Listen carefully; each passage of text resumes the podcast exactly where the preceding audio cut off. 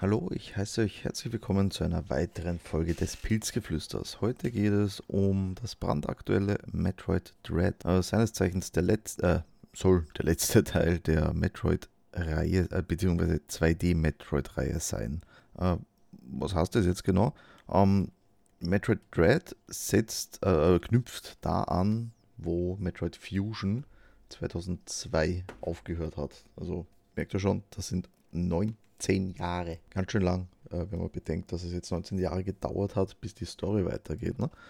Also, da es auch schon so lange her ist, bekommen wir zum Spielstart direkt einen kleinen Rückblick, was damals passiert ist in Metroid Fusion, äh, damit sich auch eventuell neue Spieler auskennen. Kurz nach Spielstart äh, bekommen wir schon eine coole Cutscene zu sehen. Samus kämpft mit einem Choso-Krieger, bekommt ordentlich aufs Maul, wird bewusstlos und wacht auf ohne Fähigkeiten. Also so, so klassisch Metroid. Man verliert zu Spielbeginn alle Fähigkeiten und muss dann wieder in der Spielwelt die Fähigkeiten einsammeln, um so weiter in die Areale vordringen zu können. Also das ist das, was ein Metroidvania im Grunde ausmacht.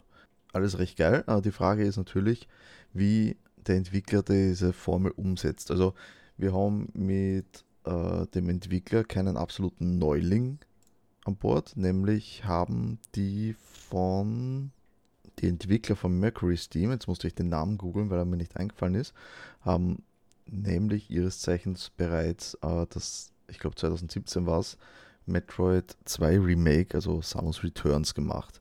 Und das war damals schon ein ziemlich cooler Teil eigentlich, auch spielerisch.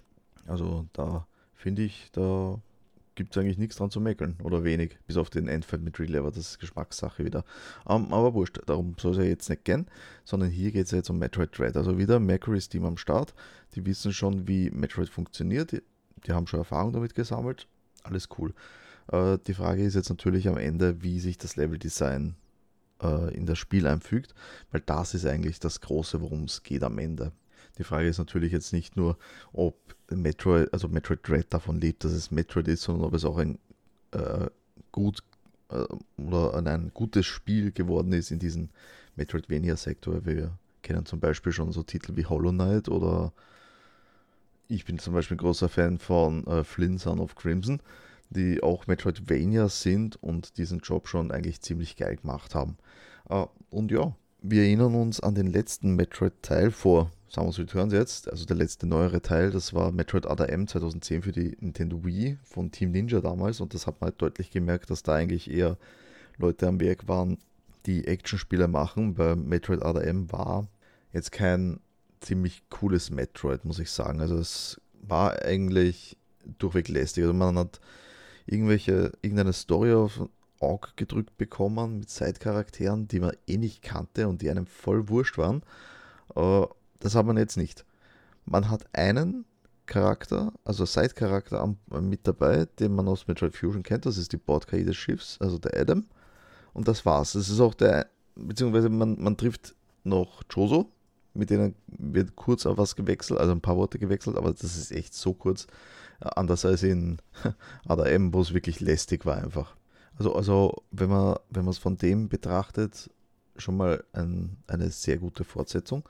Ähm, aber kommen wir zurück zur Spielwelt, weil das ist, wie gesagt, eigentlich das große, äh, das, der, der große Knackpunkt an den Ganzen. Die, die Spielwelt entscheidet im Grunde darüber, ob das Spiel am Ende gut ist oder nicht. Weil die Fähigkeiten, die meisten kennt man schon, es gibt ein paar neue Sachen wie die Ion-Fähigkeiten, mit so einer eigenen Energieleiste. Ähm, aber die sind jetzt nicht das Ausschlaggebende in einem Metroid-Spiel, sondern da ist wirklich, ist die Spielwelt gut genug und glaubhaft genug. Und meines Erachtens nach definitiv ja. Also ich habe bis auf eine einzige Stelle wurde ich immer äh, sanft, sage ich einmal, an der Hand geleitet, wo ich hin muss. Du bekommst das nie so aufs Auge gedrückt wie damals in den Game Boy Advance Teilen, wo, wo du wirklich einen Marker hattest, wo du jetzt als nächstes hinlatschen sollst. Das gibt es nicht. Du bist wirklich frei am Erkunden, aber du merkst halt durch deinen eigenen Fortschritt, wie weit komme ich, wo kann ich weitergehen und das ist halt genau das, was man von einem Metroidvania erwartet. Storytechnisch bewegt sich das Spiel halt auf jetzt, ich sage jetzt mal Standard, also gewinnst kein Emmy damit oder irgendwas, aber darum geht es halt auch im Groben und Ganzen nicht. Man, man hat einen würdigen Abschluss, sage ich einmal, für die Metroid, 2D Metroid Story gefunden, gemacht und man darf sich definitiv weitere Sachen freuen.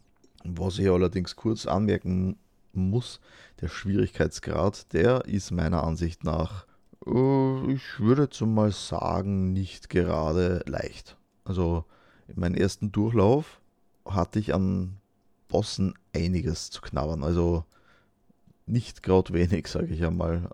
Und ich glaube jetzt von mir selber, dass ich jetzt nicht der schlechteste Spieler bin. Aber wenn ich da jetzt, hm, sagen wir jetzt Hausnummer, alleine für den Endboss habe ich 40 Minuten lang versucht, bis ich den, den Boss selber überhaupt gerafft habe, wie der fun zu funktionieren hat.